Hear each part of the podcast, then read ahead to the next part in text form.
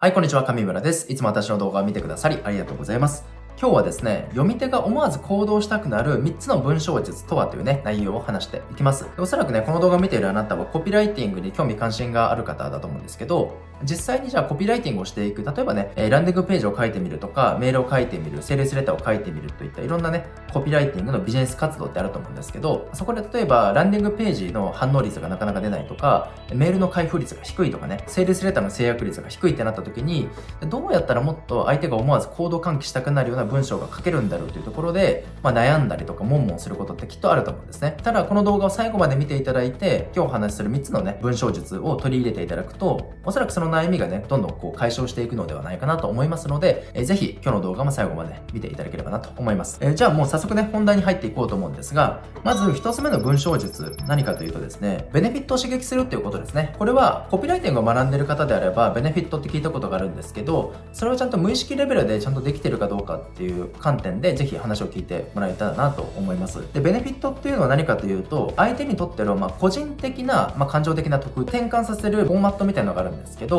特徴をメリット、ベネフィット、この順番で文章を書いたりとか、セールストークしてほしいんですね。例えば、なんかお子さんがいるお父さんに対して一眼レフのカメラを販売したいということを、まあちょっとこう想定したときに、特徴は何かというと、例えば、えー、高画質の一眼レフカメラです。これが特徴です。えー、じゃあメリットは何かというと、被写体が鮮明に映るってメリットがありますよね。多くの人がこのメリット止まりになってしまってるんですよね。コピーライティングをこう書くときも。ただメリットだとあんまり相手の感情は動かないですよね。コピーライターの方は、ここからさらにベネフィットまでちゃんと転換をしてい、えー、くんですよね。高画質の一眼レフカメラです。えなので、被写体が鮮明に映ります。なので、えお子さんの最高の笑顔の瞬間を、まあ、この写真を撮って保存できて、一緒の宝物にすることができるんです。というところまで言語化してあげると、そこで初めて感情的な得につながるので、相手の感情がぐっと動いて、あ、この一眼レフカメラちょっといいなって思い始めて、購買感情というかね、そういうものが刺激されるわけです。この、えー、特徴、メリット、ベネフィットっていうところまでね、こう、転換させることで、コピーライティングはものすごくうまくなりますし、ある意味コピーライティングの本当に基礎的な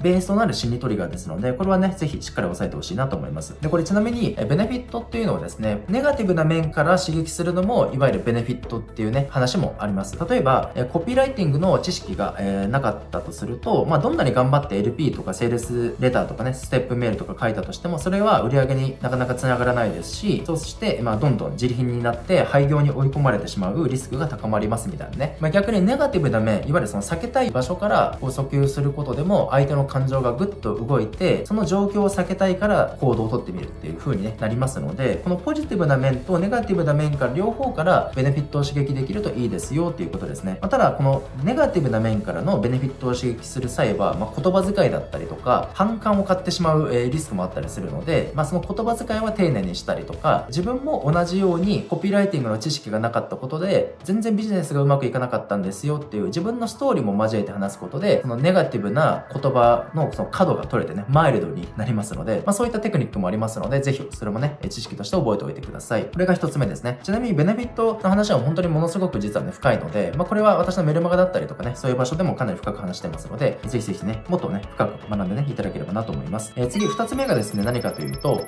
ありありとイメージさせるっていうことですね。これもかなり相手を行動を喚起させるための、まあ、パワフルなね、心理トリガーになります。で、原則として覚えておいてほしいのが、人は想像したものを欲しくなります。で、逆に、え想像できないものは欲しいと感じないんですよね。これ当たり前なんですけど、非常に重要で、私が、まあ、結構ね、今はコロナであんまり海外行きづらいですけど、まあ、いろいろこう海外回った中で一つ大好きな街があって、それ何かっていうと、イタリアのベネチアって街なんですね。でこれ本当にもう最高だったなって今でも思うし、またね、ちょっとコロナがね、落ち着いたり来たいなと思うんですけど、まあ、簡単に言うとベネチアってもう街中全体がもう芸術アートみたいな感じで建物全体もね本当に自分の感性を刺激してくれるような歴史ある建物がありますし、まあ、特にこうサンマルコ広場ってね有名な場所があるんですけどサンマルコ広場に結構そのテラス席で、まあ、カフェラテかなんかそういうなんか発祥のお店とかもあるんですよ、えー、その実はサンマルコ広場のカフェラテをですねこうテラスでこう飲めるんですけど実はその横にミニ生オーケストラみたいなね生演奏でバイオリンだったったりとか、そういう甘美なね、ほんと音色を奏でる生オーケストラが実は横にいて、その甘美な音色を聴きながら最高に美味しいカフェラテを飲んで過ごすことができるんですけども、本当に最高で、しかもね、美味しいジェラートもあったりとか、めちゃくちゃ美味しいイタリアンとかね、あるし、まあ昼間からですね、こうテラス席で楽しそうにね、赤ワインを飲みながら談笑してるような雰囲気とかもあるし、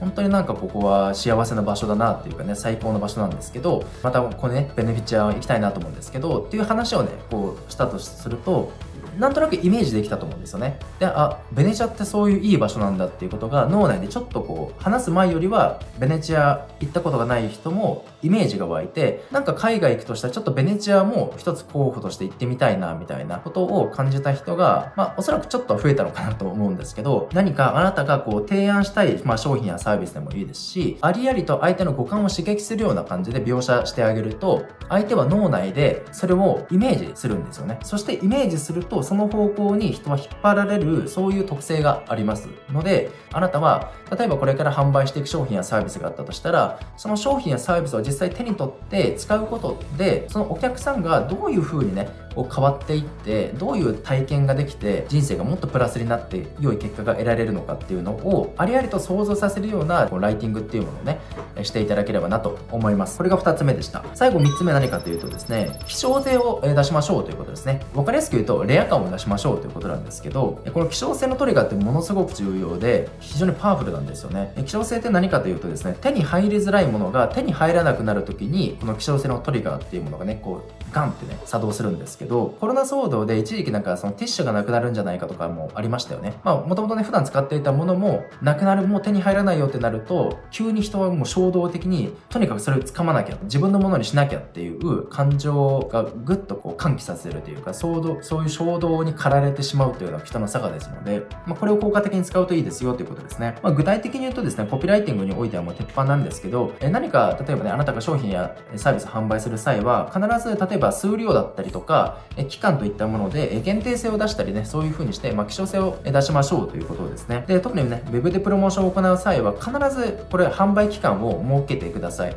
この、例えば今回の講座はとか、教材はとかね、何に、何月何日から何月何日までの限定販売をしますよとかね、そういう、まあ、販売期間をしっかり設けることによって、特に販売の最終日に一気に売り上げがガンと上がったりしますので、逆にこの商品はすごく、まあ、価値があるけど、いつでも手に入りますよっていう希少性のトリガーがないと、じゃあ、まあ、別に今度でいいかとか、後でいいかってなって、興味があったとしてもなかなかそこはね、やっぱり人はお金を払うのは微妙なニュアンスなんですけどね。商品を買うのは好きなんですけど、でも同時にお金を払うのは痛みでもあったりするので、やっぱり先延ばししがちなんですよ。なので、どんなにいい商品であったとしても、こういう希少性のトリガーがないと人はなかなか購買までこう至ろうとしないので、しっかりあなたがプロモーションを行うね、人であれば、こう希少性をこう出すこと、例えばね、販売期間を設けたり、そういう限定性をつけるっていうことをぜひね、意識してほしいですね。